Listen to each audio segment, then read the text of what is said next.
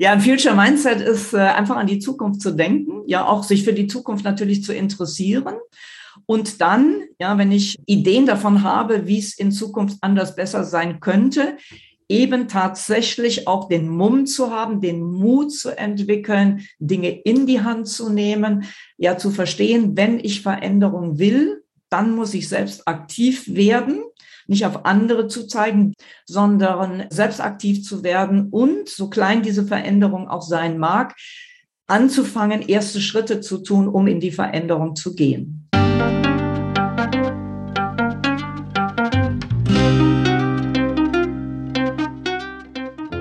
Schön, dass du wieder reinhörst. Ich begrüße dich ganz herzlich bei Ich, Wir alle, dem Podcast und Weggefährten mit Impulsen für Entwicklung. Wir bei Shortcuts laden interessante Personen ein, die uns zu den Themen Selbst, Team und Werteentwicklung inspirieren. Für mehr Informationen zum Podcast und zur aktuellen Folge schau vorbei unter www.ichwiralle.com. In den Shownotes deines Podcast-Players findest du außerdem zusätzliche Infos zum Gast, den Inhalten dieser Folge und zu Shortcuts. Ich bin Martin Permatier und präsentiere dir heute ein Gespräch mit Anne Schüller. Anne ist Managementdenkerin, Übermorgengestalterin, Keynote-Speakerin, Expertin für kundenzentrierte Unternehmensführung. Sie wurde zum Top Voice 2017 und 2018 gewählt, ist Business Book Award Winnerin von 2019 und war Top Mind im Jahre 2020. Seit 2002 hat sie 18 Bücher veröffentlicht. Ihr neuestes Buch heißt Bahnfrei für Übermorgengestalter. Sie sieht die drei Megatrends Nachhaltigkeit, Digitalisierung und Kundenzentrierung als die großen Herausforderungen für die Zukunft. Mit ihren pragmatischen Ansätzen und vielen Beispielen zeigt sie anhand von 25 Aspekten, was es braucht, um das Übermorgen gestalten zu können. Bevor das Gespräch beginnt, noch ein kurzer Hinweis zu unseren Angeboten. Auf ichwiralle.com/angebote findest du unsere aktuellen Workshops und Ausbildungen zu den Themen Selbst, Team und Werteentwicklung. Und jetzt wünsche ich dir ganz viel Inspiration und Freude beim Hören. Audio ab.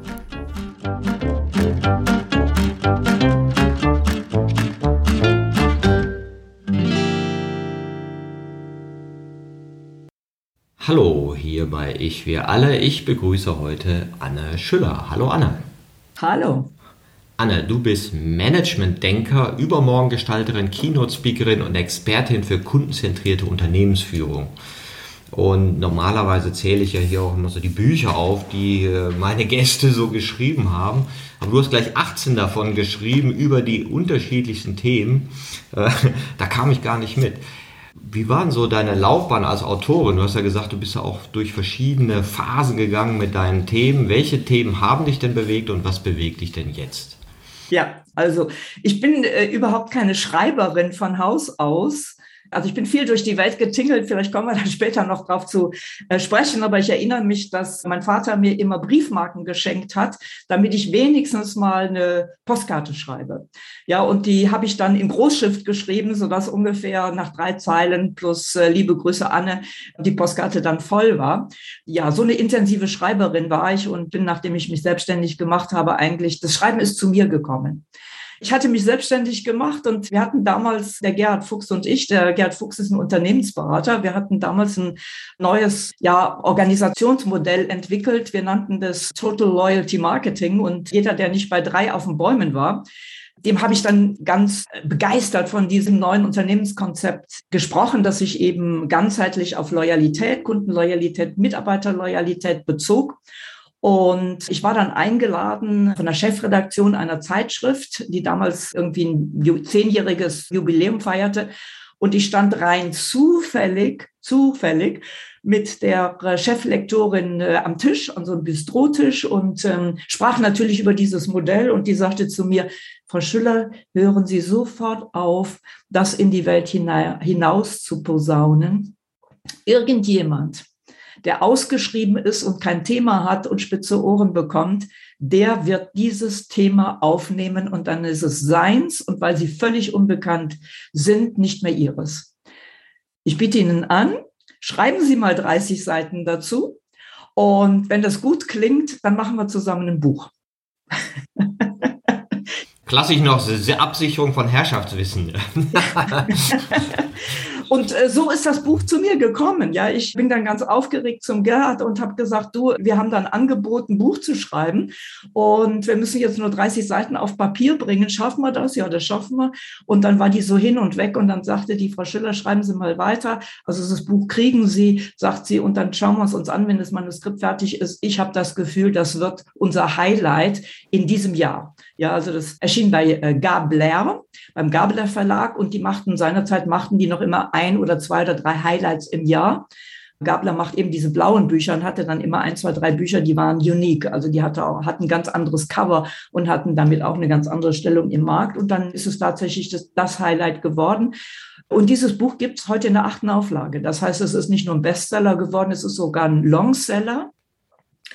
Es ist 2002 rausgekommen, ist natürlich völlig analog, ja, weil damals gab es ja überhaupt noch keine große digitale Welt. Es gab, ja, es gab natürlich das Internet, es gab E-Mails, aber es gab noch, noch überhaupt keine sozialen Netzwerke.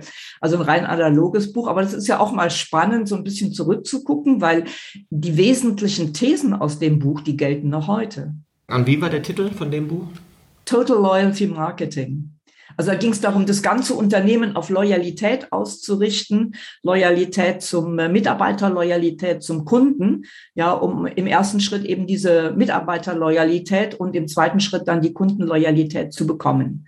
Meine Ansätze waren immer schon ganzheitlich. Also ich arbeite generalistisch. Ich betrachte das große Bild und das große Bild ist eben zunächst drin, dann draußen, wie drinnen, so draußen. Das heißt nur, ich kann nur Kundenloyalität bekommen, wenn das ganze Unternehmen Loyalität auch nach innen lebt, also diese Loyalität zum Mitarbeiter hin. Und wir haben dann eben Loyalität auch definiert im Vergleich zur Kundenbindung oder zur Mitarbeiterbindung. Ja, Bindung hat immer mit Vertrag zu tun, hat letztlich mit Fesseln zu tun, vertraglich Fesseln zu tun. Und Loyalität ist ein Herzensthema. Loyalität kann nicht nur von Herzen sein, das ist freiwillige Treue im Vergleich zu gebundener Treue. Und diese freiwillige Treue, dass der Mitarbeiter bleibt, weil er will und dass der Kunde bleibt, weil er will und nicht, weil er muss, das ist im Wesentlichen das Erfolgsrezept, ja, damit eben auch diese Treue von Herzen kommen kann. Und zu dieser Treue von Herzen gehört dann auch Mundpropaganda. Das ist ja spannend, weil du kommst ja auch aus der Geschäftsführungswelt. Du warst selber in großen Konzernen in den 90er Jahren und so tätig und warst dort Chief Marketing Officer, Officerin. Damals wurde noch nicht gegendert. Ich weiß gar nicht, wie man es heute sagt. Ne? Aber es ist interessant, finde ich, dass du da schon den Blick hattest, dass es nach innen und nach außen geht. Ja, und, und, wir sind ja ein bisschen später dazu gekommen mit unserem Wertekommunikation, wo wir auch gesagt haben, wenn du Werte hast, dann lebt die nach innen, lebt die nach außen und finde da eben zu einer Integrität. Und es war ja in den 90ern ja noch anders. Du kommst ja auch aus einer Businesswelt, die noch andere Prioritäten hat und hast dann aber eben in dir einen Wechsel gemacht einmal in deiner Karriere, aber auch wahrscheinlich in deinem Blick auf Führung. Wie hast du denn diesen Wechsel erlebt, wenn du mal überlegst, wie wurde denn so über solche Themen in den 90ern letzten, des letzten Jahrhunderts nachgedacht und wie hat sich dann ein Wandel ergeben? In den 90er waren wir ja absolut beseelt oder war die Wirtschaftswelt absolut beseelt vom äh, Shareholder Value, von der Shareholder Value Denke. Und ich war damals in einem großen Hotelkonzern, also börsennotierten Hotelkonzern. Und wir waren auch absolut natürlich getrieben von diesem Shareholder Value. Alles richtete sich auf den Shareholder aus. Ja, eben nicht auf die Menschen. Ja, gut, man kann sagen, Shareholder sind am Ende des Tages auch Menschen. Ja, aber wenn ich Menschen sage, dann meine ich also die Menschen, die Mitarbeiter im Unternehmen und die Menschen, die Kunden oder in unserer Hotelwelt damals die Gäste und Gästinnen. Ja, wobei wir auch das noch nicht gegendert haben. Und man richtete eben seine ganzen Aktivitäten letztlich auf den Börsenkurs aus. Ja, und das passierte im Großen und im Kleinen. Ja, das passierte, wenn wir ein Hotel eröffneten und die Meldung an die Presse gingen, dann konnte diese Pressemeldung über ein neu eröffnetes Hotel, konnte zum Beispiel den Aktienkurs beeinflussen. Deswegen musste das sehr genau beobachtet werden. Also aus dieser Denke heraus hatten wir seinerzeit eben am Schluss ungefähr 250 Hotels in Deutschland.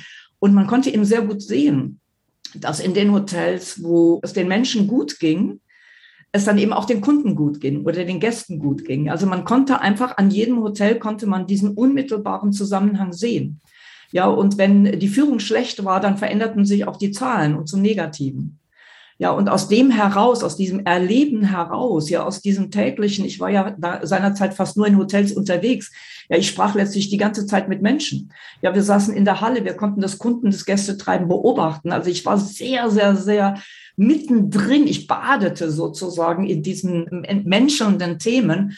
Und dort habe ich eben erkannt, wie die Wirklichkeit ist, äh, dass es eben in Wirklichkeit um den Menschen geht, um die Wertschätzung des Menschen, um diese freiwillige Treue, diese Loyalität eben zu erhaschen und sich dann zu überlegen, wie können wir in dem Fall eben konkret die Gäste dazu bringen, eben wiederzukommen. Ja, und wir hatten natürlich auch die üblichen Loyalitätsprogramme. Die hatten, man nannte die Loyalitätsprogramme, es waren aber in Wirklichkeit Bindungsprogramme natürlich. Ja, weil man belohnt äh, seine Kunden über Loyalitätsprogramme, belohnt man seine Kunden ja. Ja, man gibt äh, Geld her, damit die Kunden bleiben. Und genau das ist ja eben Loyalität nicht. Loyalität ist freiwillige Treue. Und wir haben uns dann einfach viele Sachen überlegt, wie wir diese freiwillige Treue der Menschen, also Herz und Seele berühren können. Und man konnte dann auch sehr gut sehen, an den Zahlen, auch an der Zahlenentwicklung sehen, dass das durchaus fruchtet. Ja, das heißt also, diese Themen haben sich in meinem Kopf, haben die sich dann schon sehr schnell verfestigt aus einem sehr unmittelbaren, sehr vielfältigen, sehr persönlichen Erleben heraus. Und als ich mich dann selbstständig gemacht habe, dann war dieser Moment, das auch tatsächlich ins Leben zu bringen, weil das geht in einem äh, Shareholder-getriebenen Unternehmen einfach nur so und so, so, gut, weil irgendwo werden einem dann Grenzen gesetzt, in dem Fall äh, Grenzen aus Paris dann auch sehr zentralistisch, ja, weil also Frankreich ist oder war, ich habe den Blick heute natürlich nicht mehr, aber seinerzeit natürlich sehr, sehr zentralistisch, weil alles sich auf Paris äh, fokussierte, während wir in Deutschland eben doch sehr föderalistisch denken, also das auch ein bisschen streuen darf.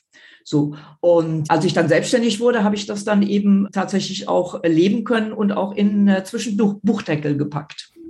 Ja, spannend, ja, gerade auch in der Hotelbranche. Ne, ich, ein guter Freund von mir ist auch General Manager in einer großen Kette weltweit. Er sagte, war ist ja alles nur Geldmaschinen, ja. Da werden die Leute aus den Philippinen dann irgendwie in die Küchen eingesetzt und, und, und, und, und. Der also viel im Ostblock, also also ehemaligen Ostblock, Usbekistan, Kasachstan und solchen Ländern eben in Fünf-Sterne-Hotels unterwegs war. Ja. Und das sind ja ganz eigene Welten, die da stattfinden. Fand ich auch spannend. Und im Gegensatz dazu so Figuren wie Bodo Jansen mit seinem Film Die Stille Revolution und seinem Konzern Upsalzbrum, der das ja scheinbar auch in der Hotellerie erkannt hat. Wäre mal interessant jetzt nach dieser ich sag mal, Corona-Zeit zu sehen, wie unterschiedlich die Hotels jetzt damit umgehen können aber jetzt ist ja eine ganz andere Problemstellung als in den 90ern. Du findest kein Personal und die Frage nach Kultur und Werten nach innen und nach außen stellt sich wahrscheinlich in dieser Branche stärker denn je. Ne? Was, hast du noch einen Blick drauf auf die Branche? Also ich kam ursprünglich nicht aus der Hotellerie. Ja, also ich habe einen sehr, äh, wie soll ich sagen, einen sehr schillernden Lebenslauf und habe in vielen verschiedenen Branchen gearbeitet sogar in vielen verschiedenen Ländern, auch in vielen verschiedenen Positionen. Das heißt, ich hatte immer eben diesen breiten Blick. Ja, und das war damals auch ein guter Grund, mich in die Hotellerie reinzulassen, weil ich dachte eben nicht, wie man in der Hotellerie so denkt, ja, sondern ich brachte Wissen mit über den Tellerrand geschaut, um die Ecke gedacht.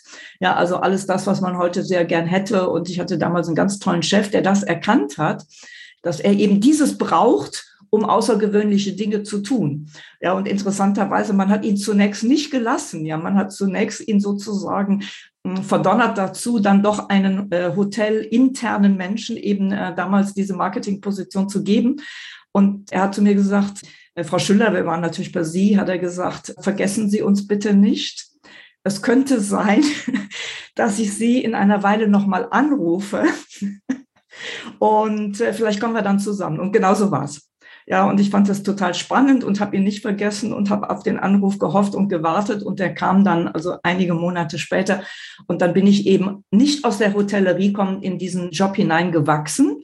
Ja, das heißt, man muss natürlich immer auch ein bisschen dann lernen, wie tickt Hotellerie, aber dadurch habe ich eben auch immer viel anderes reinbringen können, was, was nicht so hoteltypisch ist. Und das hat mir natürlich später auch sehr, sehr, sehr geholfen.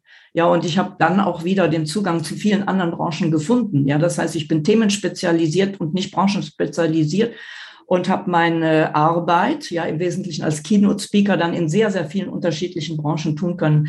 Das heißt, ich habe jetzt nicht mehr diesen Detailblick auf die Hotellerie, aber ich sehe natürlich, das, was wir heute erleben, dass wir keine Mitarbeiter mehr haben, das hat ursächlich damit zu tun, dass man in der Hotellerie eben oft Mitarbeiter nicht gut behandelt und eben nicht gut bezahlt. Also denen schnell, schnell äh, gute Titel gibt. Da ist man dann Hoteldirektor, teilweise noch nicht mal 30 ist man schon Hoteldirektor, auch von großen internationalen vier, fünf Sterne Hotels. Und man hat die Mitarbeiter nicht gut behandelt. Das hat sich dann eben als kontraproduktiv herausgestellt, weil die Mitarbeiter haben dann scharenweise Gastronomie und Hotellerie, auch den touristischen Bereich verlassen, haben anderswo besser bezahlte Jobs gefunden, ja, auch in dem Job, in dem sie dann durch bessere Ar oder andere Arbeitszeiten einfach ihr Leben besser organisieren konnten, also routinemäßig besser organisieren konnten und das haben die schätzen gelernt und die kommen halt alle nicht in die Hotellerie zurück. Ja, und das hat damit zu tun, dass wir jetzt diesen massivsten Personalmangel haben, eben gerade in diesen Bereichen, ja, die, die einerseits auch schlecht bezahlt war, wo man irre viel von den Menschen wollte. Also zu meiner Zeit, das war üblich, dass man einen Acht-Stunden-Vertrag hat, aber zehn Stunden arbeitete oder zwölf und nicht bezahlt. Ja, weil das war so. Ja, also man erwartete, dass ein Hotelmitarbeiter mal mindestens ein, zwei Überstunden am, am äh, Tag unbezahlt macht. Das war einfach gang und gäbe in der Hotellerie. Ja, und viele andere Dinge. Ich will da auch nicht so sehr hinter die Kulissen gucken lassen. Ja, das müssen die Kollegen von heute und von morgen müssen es selber einfach selber beurteilen. Ja, auch welche Werte und so weiter da dahinter stecken. Aber die, die Rechnung, die Quittung haben die bekommen. Ja, es ist sehr spannend, wie, wie es jetzt von der anderen Seite nochmal der Spiegel viel deutlicher wird für ein bestimmtes Führungsverhalten. Und jetzt hast du ja diese Welt des, des Shareholder Values ja verlassen, auch schon lange her, über 20 Jahre und hast im Vorgespräch so gesagt, ach, das wäre so ein Puzzlestein für dich gewesen in deiner eigenen Potenzialerkennung, ja, dass du gesagt hast, ah ja, danach konnte ich die werden, die ich vielleicht eigentlich bin. Wie hat sich diese Transformation für dich so gezeigt? Also es war in der Tat, es war eine Transformation im wahrsten Sinne des Wortes. Ja, weil wie gesagt, ich war über 20 Jahre, war ich immer im Angestelltenverhältnis gewesen und äh, immer schon hatten mir die Menschen gesagt, Anne, also mit deiner, äh, äh, mit deinem Engagement für die Sache, ja, mit deiner Begeisterungskraft, du musst dich selbstständig machen. Immer schon, da war ich 20, 25, da sagten mir das die Menschen schon, aber ich hatte einfach kein Bild, ja, aus meiner eigenen Familiengeschichte heraus, hatte ich überhaupt kein Bild für Selbstständigkeit. Ja, sondern ich hatte eben dieses Bild, damals war es das ja auch noch so, ja, bis 65 Angestellter sein. Also mein erster Job war in der Bank. Ja, und damals sprach man noch von Bankbeamten. Ja, also mein Papa, der war happy, weil er einfach sagt, um die Tochter braucht er sich schon nicht kümmern, die ist bis 40, äh, bis, bis, äh, bis 65 jetzt bei der Bank. Ja, also damals war das noch so. Und das war irgendwo so ein, ein Stück weit auch mein Bild. Ja, also es hat sich dann eben gezeigt, dass ich das irgendwo nicht weiter mittragen konnte, wollte. Ich war aber auch nicht erträglich in dieser Situation, ja, weil ich eben dann auch mit meinen Ideen oder auch mit meinem, das geht aber so nicht, das können wir aber so nicht machen, hier habe ich andere Ideen, hier habe ich bessere Ideen. Also mit einem, ja, wie soll ich sagen, schon ein bisschen, heute würde man sagen, Corporate Rebel, Gedanken, auch das eine oder andere dann durchaus massiv vertreten habe, habe sogar nach Paris hin. Und irgendwann ging das dann nicht mehr. Ja, und da haben wir uns dann im Einvernehmen getrennt das war in der Tat, war das ähm, ein Moment in meinem Leben, der, ja, der dort doch sehr bedrückend war für mich und auch wehgetan hat. Ja, und ähm, dieser Baustein, der war so unheimlich wichtig, weil ansonsten mein Berufsleben einfach so positiv verlaufen war. Es hat sich immer alles zum Positiven verwendet. Und diesen Baustein, dass es eben auch mal nicht gelingt und dass man eben nicht aus einer Situation das Beste machen kann, ja, und dass ich auch persönlich als Mensch hier nicht selbstwirksam die Macht dazu habe, die Möglichkeit, Macht ist schlechtes Wort an der Stelle, die Möglichkeit dazu hatte, es zum Guten zu wenden, sondern dass ich erstmal durch diesen Schmerz musste, ja, um mich wiederzufinden. Das war extrem wertvoll für mich. Im Nachhinein, nicht in dem Moment. In dem Moment war es einfach Schmerz und es war Misslingen und es war Enttäuschung. Und es kam einfach sehr viel Negatives zusammen, was ich so in dieser komprimierten Form auch gar nicht kannte mit dem Blick von heute sage ich, das war der beste Moment oder der zweitbeste Moment meines Lebens, weil er einfach mich dazu gebracht hat, mich dem zuzuwenden, wo ich wirklich im Kern meiner Talente sein kann und wo ich zudem im Kern meiner Werte sein kann. Das gemeinsam ist, glaube ich, das größte Geschenk, das ein Mensch bekommen kann. Ja, einerseits im Kern seiner Talente zu sein, also das zu tun, was er am besten kann, plus in einer Wertewelt, die auch zu 100 Prozent vertreten kann und wo er sich nicht durch was auch immer zurechtbiegen muss. Ja, sondern wo auch bei mir in dem Fall der Luxus da war, einfach ja, mir auszusuchen, für wen arbeite ich und für wen arbeite ich nicht. Ja, und wo mache ich mit und wo mache ich mit nicht mit. Ja, und bei welchen Aufträgen oder Auftragswünschen sage ich ja und nein. Ja, das ist eine Welt, die man als Angestellter ja gar nicht hat, selbst nicht und gerade nicht auf Geschäftsleitungsniveau, wo man einfach immer selbstwirksam und selbstbestimmt und selbstentscheidend sagen kann, in welche Richtung das geht. Und in diese Welt bin ich erst hineingewachsen, eben durch die Selbstständigkeit. Und das war in jeder Hinsicht eine wunderbare Entscheidung. Ja, ist klasse, ne? weil es ist ja auch so fast schon typisch. Ne? Also diese Idee, ich mache eine Banklehre ne? und bin dann bis 65 äh, sicher und überhaupt dieses Konzept zu haben, was ja typisch so rationalistisch funktional ist. Die Welt ist da irgendwie was, wo ich reinpassen muss und die ist auch irgendwie linear. Heute denkst du Bank, oh nee, besser nicht. Ne? Die, die Zukunftssicherheit von damals ist total illusionär geworden und dann hinzukommen, wie du es nennst, Verbindung zu den eigenen Potenzialen zu haben, eigenen Talenten und eigenen Werten. Das ist ja so der Übergang in, ein eigenbestimmtes Leben, eigenbestimmtes souveränes Leben, wo du dich nicht mehr funktionalisiert fühlst von äh, Zwängen, die dir von außen aufoktroyiert werden, ja, wo du das Gefühl hast, ja, hier muss ich funktionieren und kann nicht ich selbst sein. Und gleichzeitig ist es ja auch so ein Weg nach innen. Ja, also zu einem anderen Art von Sinngebung, weil gefühlsmäßig sind wir ja anders in Kontakt mit uns selbst. Und das fand ich jetzt interessant, dass du gesagt hast, die Tür dazu war auch ein gewisser Schmerz. Ja, wie hat der sich denn transformiert dann? Also bei mir geht das äh, von Natur aus geht das relativ schnell, ja, weil ich bin Mensch, ich schaue immer nach vorne, sowas nach hinten ist, das kann ich immer sehr schnell hinten runterpurzeln lassen. Das ist einfach mein Naturell, ja, das ist ein Geschenk dass ich damit auf die Welt sozusagen gekommen bin, weil ich denke, das ist ein Stück weit auch genetisch bedingt, ja, nicht nur, wie soll ich sagen, kulturell durch Sozialisierung ein bisschen gefördert worden, sondern auch ein Stück weit genetisch bestimmt. Du hast auch das Rhein-Länder-Gen, ja, der jedet immer weiter. Ja, was gut, das gut und dann jedet immer, dann jedet, genau. Ja, ich komme gebürtig aus Mönchengladbach und ursprünglich Reit und ja, habe schon auch so ein bisschen so das Rheinländer-Gehen habe ich schon auch ein bisschen in mir, sogar noch ein bisschen in der Melodie meiner Sprache. Genau. Und ja, ich habe mich dann einfach wieder dem Positiven zugewandt. Ja, ich bin auch nicht jemand, der da äh, ewig dann innerlich das versucht aufzuarbeiten, sondern äh, bei mir veräußerlicht sich das sehr schnell und manifestiert äh, sich äh, sehr schnell wieder auch in eine Energie, die ich wieder auf die Straße bringen will. Und ja, so ist es dann auch gelaufen. Und jetzt hast du ja gesagt, das wäre der zweitbeste Moment deines Lebens. Na, jetzt können wir die Hörer ja nicht so hängen lassen. Der zweitbeste, wollen wir natürlich auch das Rätsel lösen. Was war denn der beste Moment deines Lebens? Ja, da war ich noch sehr jung. da hat mich auch die, die Liebe ein bisschen getrieben. Ähm, also meine Bankkarriere. Ja, weil ich hatte wirklich in kürzester Zeit hatte ich Karriere gemacht.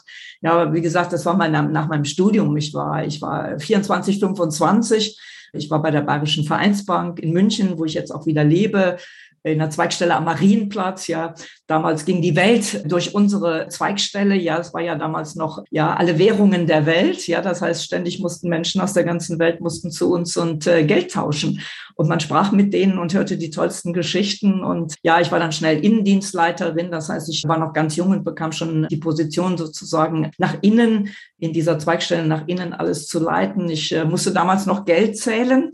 Ja, das gab ja keine Geldzählautomaten. Das heißt, ich wurde jeden Vormittag wurde ich unten im Keller eingesperrt im Tresorraum und habe an die eine Million D-Mark Geld gezählt. Ja, also wirklich Scheine gezählt. Eine Million Scheine. Für eine Million D-Mark hatte ich Scheine in der Hand und habe dazu auch da auch meinen Bezug zu Geld, ja, als, äh, wie soll ich sagen, ein, ein, Stück weit verloren. Geld ist, stinkt im, im, wahrsten Sinne des Wortes. So, und dann kam ich sehr schnell in die Vorstandsabteilung, in die Stabsabteilung zum Vorstand, habe dem dortigen Vorstand eben äh, zuarbeiten können. Also ich habe im wahrsten Sinne des Wortes Karriere gemacht und die habe ich dann an einem regnerischen Tag eben im Juni abrupt beendet, indem ich gekündigt habe und meinen Resturlaub genommen habe.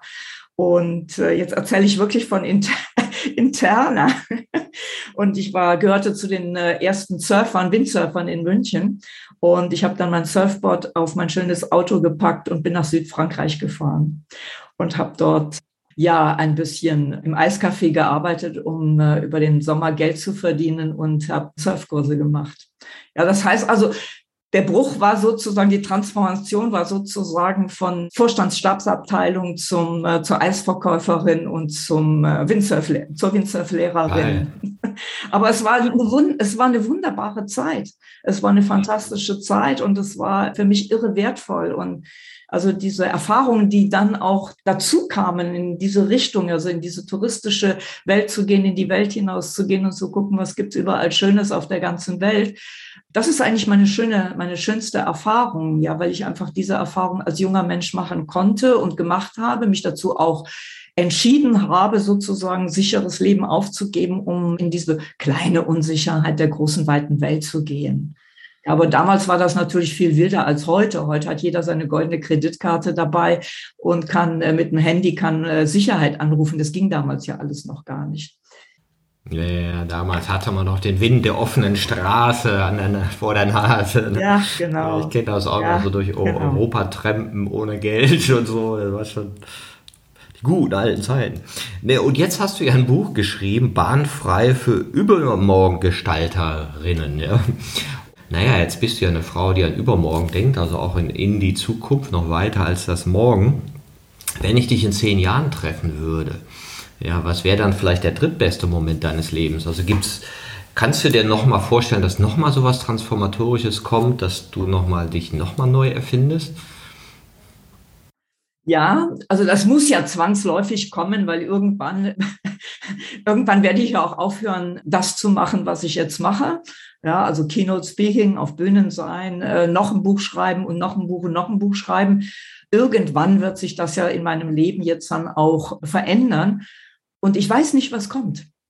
Ja, also das, das war auch immer dieser erste transformative Moment, der hat sich ja nicht abgezeichnet, der war nicht geplant, das war letztlich spontan und aus dieser Spontanität, ja, das kann doch nicht mein Leben gewesen sein, dass der Regen mitten im Sommer, der Regen bei mir von den Scheiben runterrennt und ich sitze mein ganzes Leben in diesem Büro, um dem Vorstand zuzuarbeiten. Das kann es ja nicht gewesen sein. Ich kam mir vor wie, wie Dornröschen sozusagen im Schloss. Ja, und aus dieser spontanen Entscheidung hat sich dann natürlich ein ganz neues Leben entwickelt und dann auch eben bei dieser zweiten Transformation. Ich hatte nicht geplant, was dann kommt. Ich wusste nur, so geht's nicht weiter. So kann ich nicht länger glücklich sein. Ich hatte nicht geplant, was danach kommt. Ja, das einzige, was ich bei der zweiten Transformation wusste seinerzeit vor gut 20 Jahren war, ich werde nicht mehr im Angestelltenverhältnis arbeiten können, weil damals äh, dem Shareholder Value war, war auch dieser Jugendtrip, so ab 50, 55 war man dann Abstellgleis und gerade im Marketing ja ein sehr junges, letztlich ein sehr junges Fach im Unternehmensbereich. Da hat man dann eben die jungen Menschen und nicht mehr die meines Alters gesucht. Also ich wusste nicht, was danach kam. Ich wusste nur so nicht und habe dann Türen aufgemacht und äh, es entwickelten sich tolle Dinge.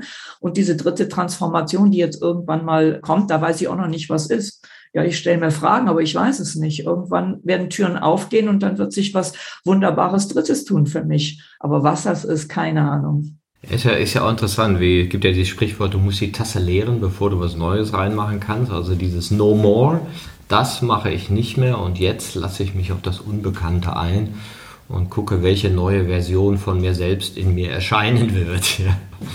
Also es wird es auch wahrscheinlich sein. Ich werde überrascht sein, welche neue Version in mir erscheint die sich so noch gar nicht offenbart hatte. Dazu müssen aber Türen zugehen, damit andere aufgehen können. Ja, und ich glaube, das ist sehr wichtig, eben diese Erkenntnis zu haben. Und bei mir ist es eben zweimal extrem gut ausgegangen. Das heißt, ich habe in mir auch die Sicherheit, wenn eine dritte Transformation ansteht, auch das wird mit ziemlicher Sicherheit wieder sehr gut ausgehen, weil ich einfach auch ein Stück weit von Natur aus oder mit Talenten gesegnet diese Möglichkeit habe, dann auch aus der dritten Transformation oder der Folge der dritten Transformation wieder etwas wirklich Wunderbares zu machen. Jetzt hast du ja ein Buch über Selbstentwicklung geschrieben oder für Führungspersönlichkeiten, würde ich mal sagen. Bahnfrei für Übermorgengestalterin. Worum geht es dir in diesem Buch? An wen richtet sich das? Ja. Ja, also das Buch richtet sich in dem Fall tatsächlich an die Menschen. Ja, früher habe ich Bücher geschrieben im Wesentlichen für das Management. Ja, wie kriegt man im ersten Schritt Kundenloyalität hin? Wie bekommt man dann in der zweiten Welle, da habe ich mich ja sehr stark mit dem Thema Touchpoint Management beschäftigt.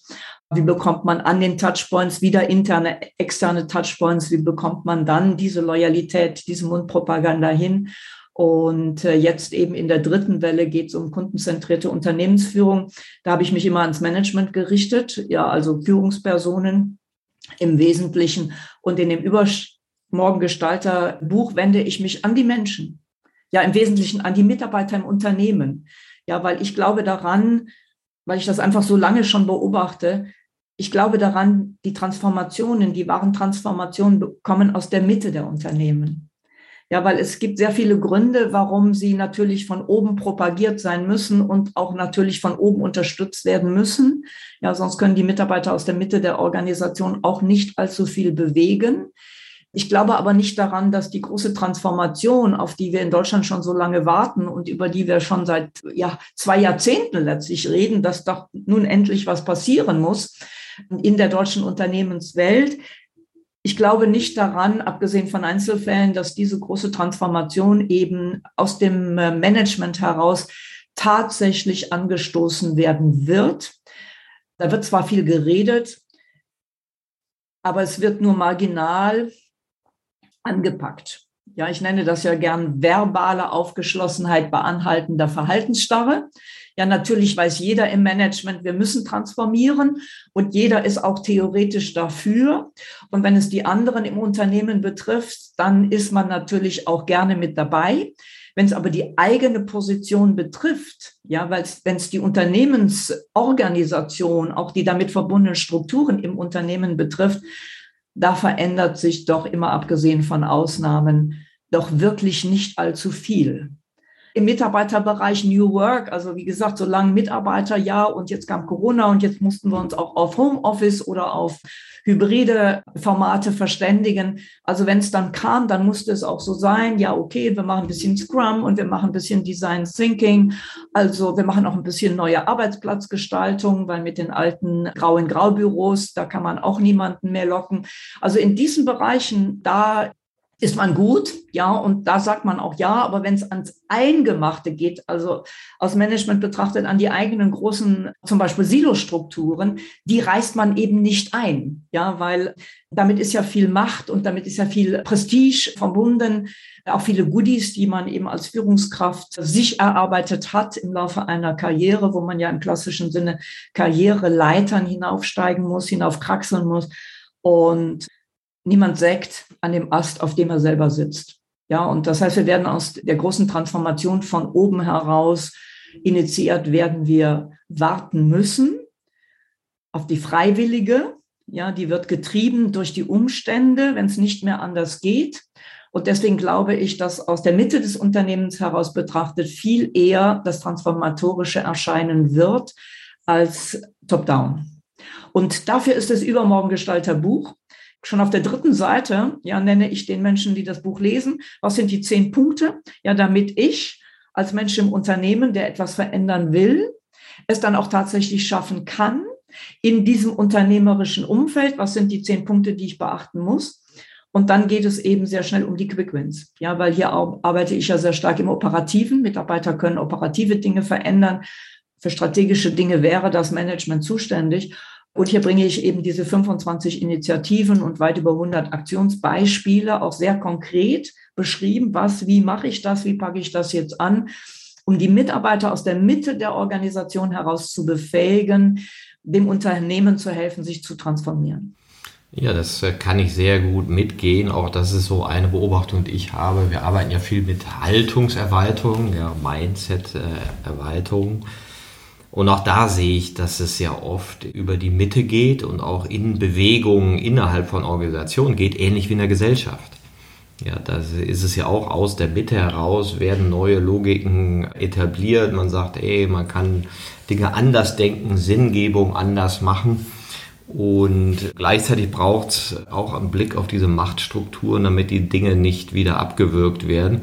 Oder ich sage manchmal, es gibt auch sowas wie Haltungswashing oder Mindsetwashing. Die ganzen Vokabeln werden benutzt ja, von New Work, aber Machtstrukturen sind weitgehend feudal. Ja, absolut hierarchisch mit Privilegienstrukturen.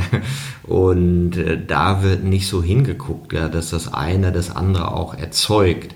Ja, und wir eben auf Persönlichkeit, Verhaltensstrukturen und Prozesse schauen müssen, um dann eben auch eine andere Kultur zu finden. Und jetzt habe ich ja dein Buch gelesen, sagst du Quick Wins, ja, und dann dachte ich, okay, meint ihr jetzt so richtig Selbstoptimierung oder geht es um Selbstentwicklung? So, Chaga, ihr müsst anders sein. Und ein bisschen hellhörig werde ich ja immer bei so Sachen, die so sagen, ah, ihr braucht ein neues Mindset. Ne? Und weil ich ja sage, ja, nee, das kann man ja gar nicht so verändern, sondern das sind ja Dinge, die mit der eigenen Ich-Konstruktion zu tun haben. Wie gebe ich meinem Leben Sinn? Ja, also ich denke, ich werde Bankangestellte und dann tue ich das Richtige bis zu meiner Rente. Merkst du, nee, geht irgendwann nicht. Und warum ist es so schwer, diese, dieses Sinnempfinden vom eigenen Leben zu verändern? Weil wir ja denken, naja, dann machen wir immer noch weiter mit dem, wie es bisher geht, geht ja noch und dann die paar Jahre kriege ich auch noch hin und dann bin ich damit durch. Und wir verändern es halt nicht. Wie du sagst, es gibt ja seit 20 Jahren ganz viele Gedanken, wie Arbeitsleben wertvoller sein könnte, wie Wertschöpfung anders gemessen werden könnte, um eben auch langfristig tauglich zu sein. Jetzt wird die Notwendigkeit immer größer. Und ein erster Punkt zum Übermorgengestalter ist an die Frage von nun an dringend gebraucht, hast du das Zeug zum Übermorgengestalter? Übermorgengestalter haben ein Future Mindset. Was ist ein Future Mindset? Ja, ein Future Mindset ist äh, einfach an die Zukunft zu denken, ja, auch sich für die Zukunft natürlich zu interessieren. Und dann, ja, wenn ich Ideen davon habe, wie es in Zukunft anders besser sein könnte, eben tatsächlich auch den Mumm zu haben, den Mut zu entwickeln, Dinge in die Hand zu nehmen, ja zu verstehen, wenn ich Veränderung will, dann muss ich selbst aktiv werden, nicht auf andere zu zeigen, die da, die da im Management, die sollen doch mal erst, sondern selbst aktiv zu werden und, so klein diese Veränderung auch sein mag, anzufangen, erste Schritte zu tun, um in die Veränderung zu gehen. Ja, das heißt, das Mindset ist nach vorne gerichtet. Ich schaue nicht zurück. Ich schaue natürlich ein Stück weit zurück, weil es Lernerfahrungen sind, aus denen ich auch schöpfen kann, aus denen ich auch Kraft schöpfen kann, wenn es denn positive Erlebnisse waren, ja, oder die mich andererseits so schockiert haben vielleicht, dass ich sage, das muss jetzt anders werden und ich warte wieder nicht darauf, dass andere es anders machen, sondern ich nehme die Sache selbst in die Hand. Das ist der Übermorgengestalter und der gestaltet damit im Kleinen und warum nicht auch im Großen eine Zukunft, eine bessere Zukunft. Und ja, die Notwendigkeiten dazu sind heutzutage größer denn je. Ja gut, jetzt kann man ja auf unterschiedliche Art und Weise in die Zukunft schauen und sagen, hey, wir müssen mehr Wachstum haben, ja, und äh, größere Waffen als die Russen brauchen wir sowieso. Ne? Und überhaupt die Chinesen, von denen wollen wir unabhängig werden. Und dann denkt man mal langfristig danach, das geht ja durchaus so sich Zukunft vorzustellen und sagen, wieso, mache ich doch. Ne? Oder ich war neulich bei einem Lackhersteller und einem Pinselhersteller, die sagten, ja, Nachhaltigkeit ist das, was uns gerade beschäftigt. Und wir gehen jetzt weg von lösungsmittelgetriebenen Lacken und wollen nur noch Sachen, die auf Wasserbasis sind. Und der andere sagte, ja, und wir wollen auf Kreislaufwirtschaft gehen. Wir wollen eben die Verbundplastikstoffe wegkriegen, so dass man unsere Malerwerkzeuge zerlegen kann und möglichst auch recyceln kann. Dann dachte ich, wow, ja, hätte ich jetzt nicht gedacht, deutscher Mittelstand, dass die so äh, in diese Richtung Nachhaltigkeit und Kreislaufwirtschaft denken, in Industrien, wo man denken würde, ja Gottchen, ja Commodities, ne, da wird das nicht so einfach ankommen. Aber haben die gemacht. Das heißt, das Future Mindset, ja, das kann ja sich mit ganz unterschiedlichen Inhalten füllen und auch andere Logiken auch haben, was denn jetzt eine Gestalt, zu gestaltende Zukunft ist. Mhm. Genau. Also zunächst mal, es gibt nicht diesen einen Weg in die Zukunft. Jedes Unternehmen muss seinen Weg finden. Ja, also diese alten Zeiten, ich nenne das die gebrauchsanweisungssüchtigen Manager. Ja, da wurde eben die nächste Sau durchs Dorf äh, getrieben und äh, jeder Manager sagte, das machen wir jetzt auch. Ja, wir machen jetzt auch zum Beispiel Scrum. Und dann wurde äh, die ganze Organisation dazu verdonnert, jetzt in diesen zehn Schritten, so macht man Scrum, in diesen zehn Schritten jetzt hier Scrum ins Unternehmen zu bringen. Ende vom Lied, Scrum sollte jetzt auch dort angewandt werden, wo Scrum überhaupt keinen Sinn macht. Ja, also diese Zeiten, gebrauchsanweisungssüchtig, irgendein Tool, irgendeine Mode, Management Mode äh, aufzugreifen, damit es modern klang, jetzt im Unternehmen das auch zu machen. Diese Zeiten sind vorbei. Jedes Unternehmen muss seinen eigenen Weg finden. Ja, und dieser eigene Weg, also die drei ganz großen Megatrends, die ja in den Blick genommen werden sollten, sage ich jetzt mal, Nummer eins ist das die Nachhaltigkeit. Ja, aber Nachhaltigkeit im Sinne von den Planeten retten wenn wir den Planeten nicht retten, ist alles andere sowieso egal. Ja, deswegen rückt das an die erste Stelle. Und jetzt, ja, das ist ja auch ganz neu. Das ist ja erst seit zwei Jahren so, dass wir so massiv über Nachhaltigkeit reden. Ja, das Thema ist seit 20 Jahren, ach, länger schon auf dem Tablett. Man müsste eigentlich. Ja, aber ich glaube, jeder Blinde hat jetzt gesehen oder sieht anhand von tagtäglichen Ereignissen, dass es tatsächlich jetzt äh, kurz vor zwölf ist. Und manche sagen, es ist vielleicht schon zu spät. Ja, und das ist dann der zweite Trend, ist die Digitalisierung. Die Digitalisierung, Gott sei Dank, dass wir sie haben, ist vielleicht der Mittel, um diese Nachhaltigkeit, wie wir sie brauchen, überhaupt in die Welt zu bringen. Sie ist Mittel zum Zweck für vieles und vielleicht auch, um den Planeten zu retten. Und der dritte Megatrend, das ist nämlich die Kundenzentrierung. Ja, mehr als je zuvor müssen sich die Unternehmen darauf konzentrieren, was wollen die Kunden denn wirklich? Und auch hier sind die Kunden die Treiber der Nachhaltigkeit. Ja, weil plötzlich hat dich, äh, ist das so Mainstream geworden. Das war ja früher in Ecken, ja, so in so esoterischen Ecken, in so grünen Ecken, die wurden ein bisschen belächelt, ja, vor allen Dingen, die da ein bisschen äh, sehr extrem zugange waren, die wurden belächelt. Und äh, plötzlich ist das Mainstream geworden, weil sich hier ganze Wellen über äh, die sozialen Netzwerke, kann sich plötzlich so ein Mindset zu einem Mainstream entwickelt, kommt raus aus irgendeiner merkwürdigen Ecke und wird zum Mainstream und wird dann plötzlich eben ganz große Nachfrage. Und die Unternehmen müssen jetzt aus diesen drei Gründen, müssen die sich jetzt in diese Richtung eben entwickeln ja, dass jedes Unternehmen sich selbst die Frage stellt, so wie ich produziere zum Beispiel, wie wir es immer gemacht haben, das geht nicht mehr. Da gibt es dieses Unternehmen Herrenknecht, die machen diese riesen Bohrmaschinen, wo die diese Tunnel mitbauen, also durch den Gotthard. Ja, irre, irre professionell, Riesenmaschinen kosten Milliarden vermutlich. Und diese Maschinen, die wurden halt früher entsorgt. Ja, und heute werden die recycelt. Herrn Knecht ist in der Lage dazu, nur um die großen Welten zu denken. Herrn Knecht ist in der Lage, 95 Prozent der Materialien, die in so einer Geschichte, in so einem riesen Bohrteil verbaut worden sind, über Recycling wieder zu verwenden und wieder zu verwenden und wieder zu verwenden. Ja, also da passieren im Mittelstand passieren unglaublich tolle Dinge. Die passieren eben nicht nur bei den Start-ups ja, die uns an Digitalisierung so unglaublich weiterbringen werden. Die passieren eben auch in dem Mittelstand. Das ist ja das Geheimnis der, äh, der Hidden Champions, ja, dass die machen, ohne darüber zu reden oder schon gemacht haben und plötzlich kommt es an die Öffentlichkeit. Ja, und deswegen ist es kein Wunder, dass da schon so viel passiert. Ich kenne unglaublich viele Unternehmen, die sich schon seit Jahren Gedanken dazu machen, gemacht haben zu Zeiten, wo man sich sagt, äh, was so früh haben die schon angefangen? Das ist ja geradezu erstaunlich. Darf ich noch ein Beispiel bringen? Das ist Rügenwalder Müde. Ja, die haben auch ein sehr traditionelles Unternehmen, 180 Jahre plus minus alt. Die haben zwei große Transformationen hinter sich.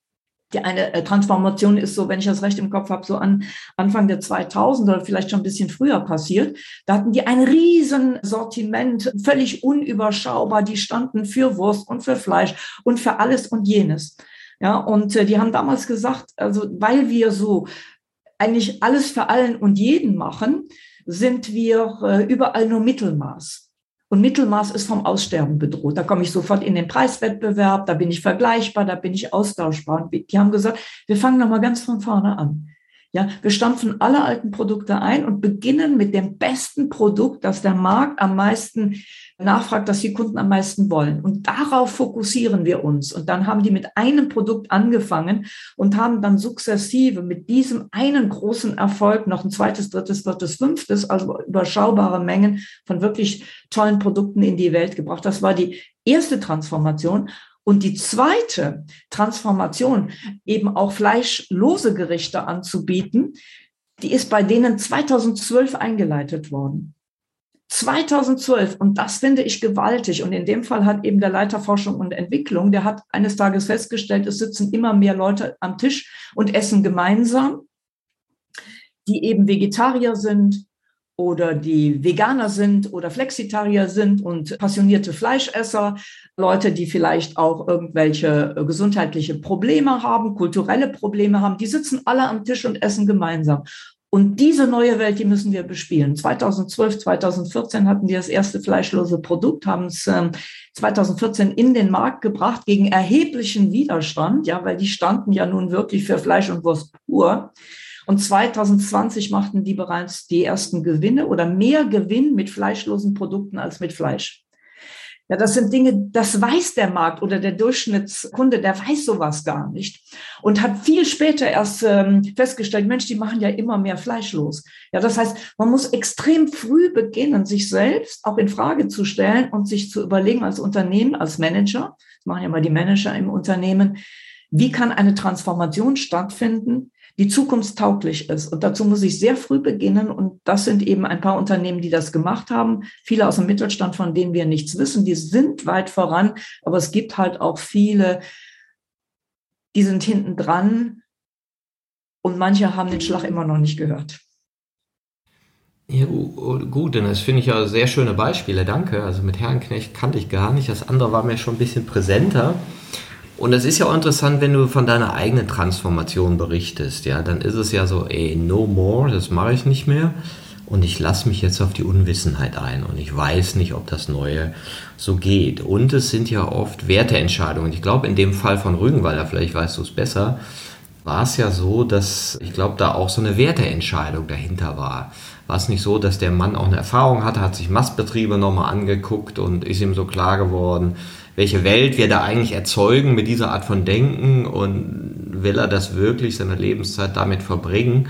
Also ich glaube, dass da ja oft auch so ein Moment des Fühlens dabei ist. Eben, das heißt, in Bezug gehen mit den eigenen Werten und in Bezug gehen mit den eigenen Dissonanzen, ja, oder da, wo du merkst, so, du hast so unterschiedliche Logiken in dir und dein Gefühl sagt, oh nee, lass mal, ja, das fühlt sich nicht gut an. Und um diese inneren Spannungen, emotionalen Spannungen wieder in Harmonie zu bringen oder in, sagen wir mal, sinngebende neue Logiken äh, zu führen, dann veränderst du ja deine Haltung und erweiterst die und fängst an, neue Dinge zu tun. Ist das auch so was, was du bei übermorgen Gestaltern siehst? Ja, Genau. Und deswegen empfehle ich den Übermorgengestalter eben auch im Kleinen anzufangen, im Operativen anzufangen. Ja, weil das ein ganzes Unternehmen damit geht. Also das ist Luxus. Und das ist in den Unternehmen, über die wir sprechen und in manchen anderen auch, ist das, ist das eine Gnade sozusagen, ja, dass die Manager auch hier ganz Neues reinbringen dürfen. Ja, und auch in dem Wissen, wir wissen ja gar nicht, was die Zukunft bringt. Wir gehen ins Neuland. Ja, das beinhaltet Chancen, es beinhaltet eben auch Risiken und dass sie da auch Geld in die Hand nehmen dürfen, einen Invest machen dürfen, um dieses Neuland zu betreten. Es braucht halt nun auch eine gewisse Zeit, bis sich das dann wieder auch finanziell auswirkt. Und es ist toll, wenn es diese Welt ja in den Unternehmen eben gibt und das habe ich nicht überall. Und als Selbstständiger kann ich mir so eine Welt aufbauen als Manager in einem Unternehmen bin ich aber letztlich angewiesen auf das, was das Unternehmen will. Solange ich dort arbeiten will und mitgestalten will, bin ich nicht frei in meiner Entscheidung. Ich kann Impulse reinbringen und kann neue Strategien vorstellen. Ob sich die aber um, umsetzen lassen, das ist nicht allein in meiner Hand. Ja, ich bin letztlich auch als Manager Ausführungsgehilfe in einem Unternehmen, der ähm, der Geldgeber, die da drüber stehen, sei es äh, Shareholder oder sei es Familienrat oder was auch immer. Deswegen verlassen ja auch viele Menschen die Unternehmen, weil sie es einfach nicht mehr mit sich selbst und ihren Sinnvorstellungen vereinbaren können, dem nachzufolgen, was man dort in den Unternehmen will. Und das war früher nicht so. Ja, früher hat man das viel stärker mitgemacht. Man war Unternehmenssoldat. ja, von oben kamen die Befehle und dann wurden die eben ausgeführt. Und das war damals gang und gäbe und man stellte das groß nicht in Frage, aber dieses Infragestellen und eben auch Werte mit reinbringen und Gefühle mit reinbringen und äh, Sinnvorstellungen mit reinbringen, das sind, sind ja relativ neue Entwicklungen, dass das nicht nur zugelassen wird im kleinen Stil, sondern auch im großen und dass sich auch das Wirtschaftsleben mit diesen Aspekten auseinandersetzt. Ja, also Emotionen im Management, das ging gar nicht um Sinn. Also das war ja geradezu esoterisch. Also früher, ich spreche aus dem letzten Jahrhundert, ja, wobei das erst 20 Jahre her ist. Du, man kann ja immer noch sehen, wo ist die Esoterikschwelle in einer Organisation. Ja. Ich, ich frage ja ganz gerne, äh, darf man bei Ihnen im Stuhlkreis sitzen? ja, ja, das geht. Darf man bei Ihnen auch im, im Kreis stehen? Ja, okay. Darf man denn irgendwie im Kreis stehen, die Hände halten und die Augen dabei zu machen? Nee, nee, nee, das geht viel zu weit. das ist also die Grenze. Und was ich ganz schön fand, du machst ja diese, diese ähm, Aspekte für Quick Wins an verschiedenen Punkten fest. Beim Übermorgengestalter Selbstwirksamkeit, Zukunftsskill, Mut, Future Learning und Future Purpose. Und hast auch einen Punkt Kollaborationskompetenz. Also die Weisheit der vielen oder auch Führung der vielen. Und das ist ja, wird ja unterschiedlich diskutiert. Manche sagen, ah nee, wir brauchen Elon Musk dieser Welt, die nochmal sagen, wo es lang geht, ne, los, besiedelt den Mars. Ne? Oder diese schillernden Figuren der Startup-Szene, die uns zeigen, wie es auch anders abgeht. Und du sagst ja, nee, es ist eine Kollaboration, die du da eher so als zukunftsweisend sieht. Was verstehen Sie unter Kollaborationskompetenz in dem Kontext? Hm. Also zunächst mal glaube ich, das ist zutiefst menschlich. Ja, wir, wir sind Herden. Wir sind, wir Menschen sind Herdentiere. Ja, wir sind nur dorthin gekommen, wo wir heute stehen, weil wir es geschafft haben, weil es uns gelungen ist, uns gemeinsam zu organisieren. Ja, einer allein in der Wüste, der sichere Tod. Menschen mussten früher zusammenarbeiten, kollaborieren, um überhaupt überleben zu können. Und insofern sind wir Gemeinschaftstiere. Und in den Unternehmen hat sich durch die unternehmerischen Strukturen, hat sich das so ein bisschen in eine andere oder auch teilweise sehr stark in andere Richtungen entwickelt. Ja, weil wir haben eben in den Organisationen, in klassischen Organisationen haben wir dieses Silosystem. Und dieses Silo-System bedeutet, jeder arbeitet in seinem Silo und jeder macht in seinem Silo das, was er am besten kann. Ja, und diese Silo-Organisationen, die werden ja auch incentiviert. Ja, das heißt, die Silo-Vorsteher bekommen ihre eigenen Ziele und sollen eben diese Ziele, die zum Silo gehören, die zum eigenen Silo gehören, sollen die auf Biegen und Brechen schaffen und dann kriegen die einen Bonus und andere Goodies. Ja, das heißt, die interessieren sich plötzlich nicht mehr mit für die Nachbarn im anderen Silo, sondern der ist plötzlich Wettbewerber. Ja, weil ich möchte das beste Silo haben. Ich möchte die Abteilung sein mit dem tollsten Performance. Plötzlich entsteht intern Konkurrenz und es entsteht interner Wettbewerb. Ja, der wurde zu gewissen Zeiten sogar beflügelt. Der wird auch heute noch in Vertriebsorganisationen beflügelt. Ja, in sehr rabiaten Hardseller-Organisationen gibt es auch heute noch diese sogenannten Rennlisten. Ja, und diese sehr starken Rankings. Ja, wo man mit äh, hauptsächlich Lug und Trug dann an die Spitze kommt und dann auf der Bühne gefeiert wird und jeder weiß, der steht nur oben wegen Lug und Trug. Und das wird im offensichtlich im Unternehmen belohnt. Da entwickeln sich in der Folge ganz merkwürdige Unternehmenskulturen. Das gibt es heute noch. Ja, und damit wir eben Kollaboration können, müssten wir und auch wirklich in Unternehmen leben werden, müssten wir diese Silo-Strukturen zumindest aufweichen. Ja, ich sag mal, erster Schritt aufweichen. Und das wird aber aus vielen Gründen in klassischen Organisationen meistens auch heute nicht gemacht. Also insofern ist auch Kollaboration heute, heutzutage auch nicht üblich. Ja, wir müssen sie aber haben, weil die die äh, Welt der Zukunft ist eine extrem vernetzte Welt. Vernetzte Welten verlangen zwangsläufig Kollaboration, also ein Miteinander arbeiten, ein Miteinander gestalten. Und dazu brauchen wir die Talente vieler. Ja, weil vielen klugen Köpfen fällt mehr ein als einer Person allein. Nur wer viel würfelt, der würfelt am Ende auch Sechser. Ja, und das erkläre ich jeder Vertriebsorganisation, wenn ich denn mal vor denen stehe.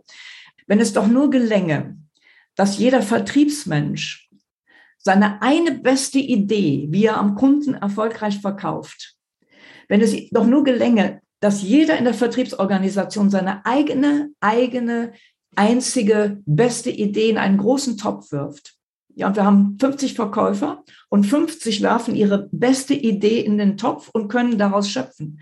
Dann hat jeder seine eigene beste Idee hergegeben und er hat 59 andere beste Ideen dazu gewonnen. Das heißt, er wird besser, vor allem aber die gesamte Organisation wird besser.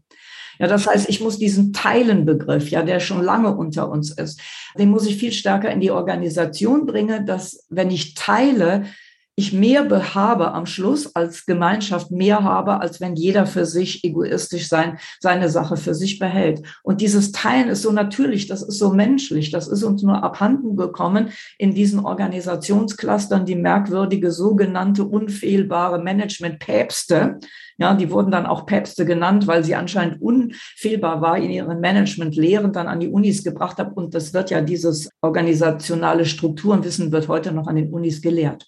Und es ist gegen die menschliche Natur und auch gegen die Erfolge. Und Unternehmen werden in Zukunft erfolgreicher sein, wenn die sich stärker vernetzen intern auch nach außen, ja, und ein großes organisationale Zukunftsmodell Geschäftsmodell, unternehmerische Erfolgsmodell werden ja auch Ökosysteme sein. Das alles miteinander vernetzt.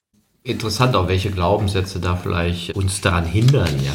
Wenn wir überlegen, wie wir mit geistigem Eigentum umgehen, ja, die heilige Kuh, versus Open Source, wo man sagt, mein Gott, das haben doch ganze Kulturen geschaffen, das ist doch nicht einer. Also es gibt ja so Untersuchungen, wie viel Wissen an Universitäten geschöpft wird dann aber von der Industrie vermarktet wird und da die Wertschöpfung geschieht, also Solarzellen, MP3 und so weiter, sind ganz viele Beispiele, dass wir sozusagen das Wissen zu schaffen der Gesellschaft überlassen, von dem Wissen zu profitieren, aber Unternehmen überlassen, die das dann auch noch mit geizigem Eigentum belegen. Ja. Und wenn wir das nicht mehr hätten, wie viel dann freigesetzt werden könnte, war ja auch Riesendebatte mit den Impfstoffen. Ja, ist das jetzt geistiges Eigentum? ja, wir schützen nur die, die genug Geld haben oder sagen wir, nee, komm, ist für die Menschheit. Ne? Jetzt bist du ja selber auch eine Übermorgengestalterin. Ja? Welchen von deinen 25 Tipps ist denn für dich persönlich so der, wo du sagst, ja, da arbeite ich dran. Das ist so mein Thema gerade oder da äh, entwickle ich mich gerade. Gibt es da so Aspekte? Ja, also ähm, die, die, die, die, die Richtung, in die es für mich geht oder auch nicht für mich persönlich, sondern in meinem Denken, ja, was, was kommt da für die Wirtschaft als nächstes, wo kann ich da beitragen, ah, die steckt im 25. Kapitel. In dem Kapitel geht es darum, Zukunftsbilder zu malen. Ja, und da steckt eigentlich schon der Blick in die Zukunft hin, in die operative, auch in die strategische Zukunft, wohin sich die Unternehmen entwickeln werden. Ja, und da wird Ökosystem, wird mit Sicherheit ein großer, großer Begriff sein, mit dem sich die Unternehmen in Zukunft beschäftigen. Und Ökosystem, es äh, kommt ja aus der Biologie. Ja, und das zeigt sich schon auch wieder, wie alles miteinander äh, verwoben ist und wie auch alles miteinander arbeiten muss, damit so ein kleines Biotop ja, ein kleines Biotop im Moor, damit es überhaupt funktioniert. Und wenn man da punktuell eingreift, wie man schnell ein ganzes Biotop auch zerstören kann. Ja, weil eben alles miteinander zusammenhängt und wir können nicht wie in Silos üblich so vereinzelte Insellösungen, Einzelmaßnahmen machen und glauben, das ist es jetzt, sondern wir müssen den Gesamtzusammenhang sehen, das ganze Puzzle, das große Bild. Und da werden Ökosysteme, unternehmerische Ökosysteme in Zukunft eine große Rolle spielen. Und da wird Kollaboration eins der Leitthemen sein, weil dazu muss ich mich jetzt auch mit anderen außerhalb meines eigenen Unternehmens äh, vernetzen. Ja, mit Unternehmen vielleicht, die ich bisher als Konkurrenten betrachtet habe. Da muss ich in Zukunft mehr dahin schauen, wie kann ich dem Kunden an der Stelle etwas Besseres geben, indem wir uns zusammentun und gemeinsam etwas Besseres, Größeres schaffen, das den Kunden hilft und das letztlich auch immer Stichwort Nachhaltigkeit, Planet, dass es auch uns allen hilft, gemeinsam eine bessere Zukunft zu bekommen. Also in dem 25 steckt für mich Kapitel 25, also Zukunftsbilder malen, steckt das drin, was als nächstes, übernächstes wohl, äh, wohl kommen wird. Wunderbar, dann machen wir doch mal ein kleines Experiment zum Abschluss. Also ich kann da sehr gut mitgehen mit den Zukunftsbildern, weil ich ja auch so sehe, dass wir eine Tendenz haben, die Zukunft apokalyptisch zu sehen. Ja, wird ja eh nichts und das ist schlecht und das ist schlecht und das ist schlecht. Und dass natürlich am Anfang von einer neuen möglichen Zukunft auch dieser Kreativprozess steht, ja, wie könnte es denn gut werden? Ja, wie, wie kann ich mir das vorstellen? Ja, und du hast jetzt schöne viele Beispiele gesagt. Ja wie es an bestimmten Stellen schon gut ist, wie bestimmte Unternehmen auch schon eine neue Richtung gehen, die halt mehr wird und wieder auch in Management-Etagen schon neu gedacht wird. Jetzt können wir beide ja nochmal zum Abschluss ein Zukunftsbild malen. Stell dir vor, wir treffen uns, na, sagen wir mal, in fünf Jahren wieder. Ja, du hast deine dritte Transformation hinter dir. Das ist noch was ganz Neues entstanden und du dachtest, ach, den Puzzlestein habe ich ja auch noch gefunden, ja, und jetzt ist ja noch mal was anderes. Was ist das, was uns dann vielleicht thematisch beschäftigen würde und was wird das Buch sein, was du in fünf Jahren schreibst? Kannst du soweit in die Zukunft springen? Oder was kommt dir spontan? Genau, also wie gesagt, das, was dann kommt, wenn eine Tür zugeht, das habe ich nie vorgeplant. Das hat sich für mich so zusammengepuzzelt, das hat sich so ergeben durch wie oder was auch immer. Also insofern ähm, ist für mich ähm, da sehr vieles offen. Ja, ich persönlich sehe natürlich, dass da auch Gefahren sind und äh, dass wir die Gefahren sehr wohl im Auge behalten sollen. Also ich würde jetzt nicht blauäugig optimistisch in die Zukunft sehen und würde da auch die Dinge mit dem notwendigen Ernst betrachten wollen, aber immer mit diesem Grundtenor, wie können wir es zum Besseren wenden? Ja, und ich glaube, an der Stelle brauchen wir jetzt die junge Generation, die nicht belastet ist von all diesen Krisen, die wir als alte Hasen und alte Häsinnen schon hinter uns haben und äh, die mehr oder weniger unser, äh, unser Leben geprägt haben, sondern äh, die einfach unbedarft in die Zukunft gehen. Ja, weil so sind junge Menschen immer. Ja, die, die haben einfach noch wenig negative Erfahrungen hinter sich im Gepäck, das sie mitschleppen. Und die ganze Welt steht ihnen offen. Ja, und wenn wir jetzt diese jungen Menschen nehmen, ja, denen noch die ganze Welt offen steht, dann sollten wir denen viel mehr Vertrauen geben und auch viel mehr Möglichkeiten und auch viel mehr Macht in die Hand geben, zum Zukunftsgestalter werden, weil das sind die Menschen, die machen sich den ganzen Tag Gedanken. Wo habe ich Problem und wo könnte ich mit den Möglichkeiten, die ich habe, auch mit diesem digitalen Mindset, ja, das bei mir, äh, in, also bei den jungen Menschen intuitiv irgendwo mit drin ist, wie kann ich die Welt verbessern? Ja, und das wäre eben mein Appell an die Unternehmer, lasst die jungen Leute ran. Ja, die sollen in die Vorstandsabteilung gehen und die sollen dem Vorstand im Klartext Tacheles reden, klipp und klar sagen, was können die beitragen und wo soll und wo muss sich im Unternehmen etwas verändern, dass dieses Unternehmen eben auch eine Chance hat, in die Zukunft zu kommen. Ja, und das ist ja geradezu unüblich. Ja, das ist nicht sein Gehaltslevel, schon in der Vorstandssitzung zu sein und Wörtchen mitreden zu dürfen. Und das, also dieses Mindset, das muss aus Unternehmen raus. Ja, und an der Stelle noch mal ein kurzes Beispiel. Dyson, die Produkte, der Mann, der nach Singapur gegangen ist und für den Brexit war. Jetzt bin ich gespannt.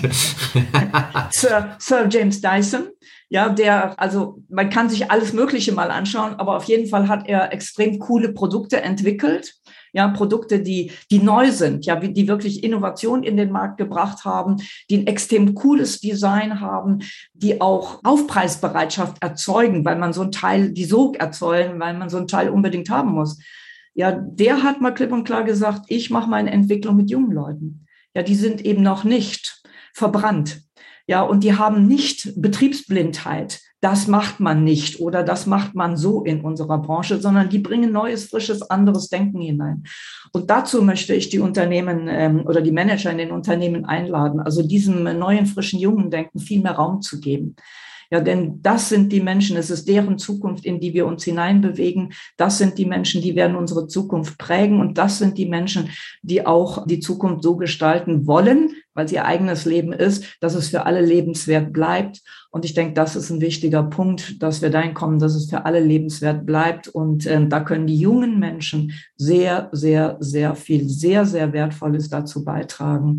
Und wenn wir dann das Erfahrungswissen von alten Hasen und Häsinnen mit diesem jungen, frischen Denken verbinden, dann kommen richtig gute Sachen daraus. Danke, Anne, für diesen wunderbaren Austausch und diese vielen Anregungen für übermorgen Gestalterinnen und die Einladung, da auch junge Perspektiven mit dazu nehmen. Ich danke dir. Gerne. Danke fürs Gespräch.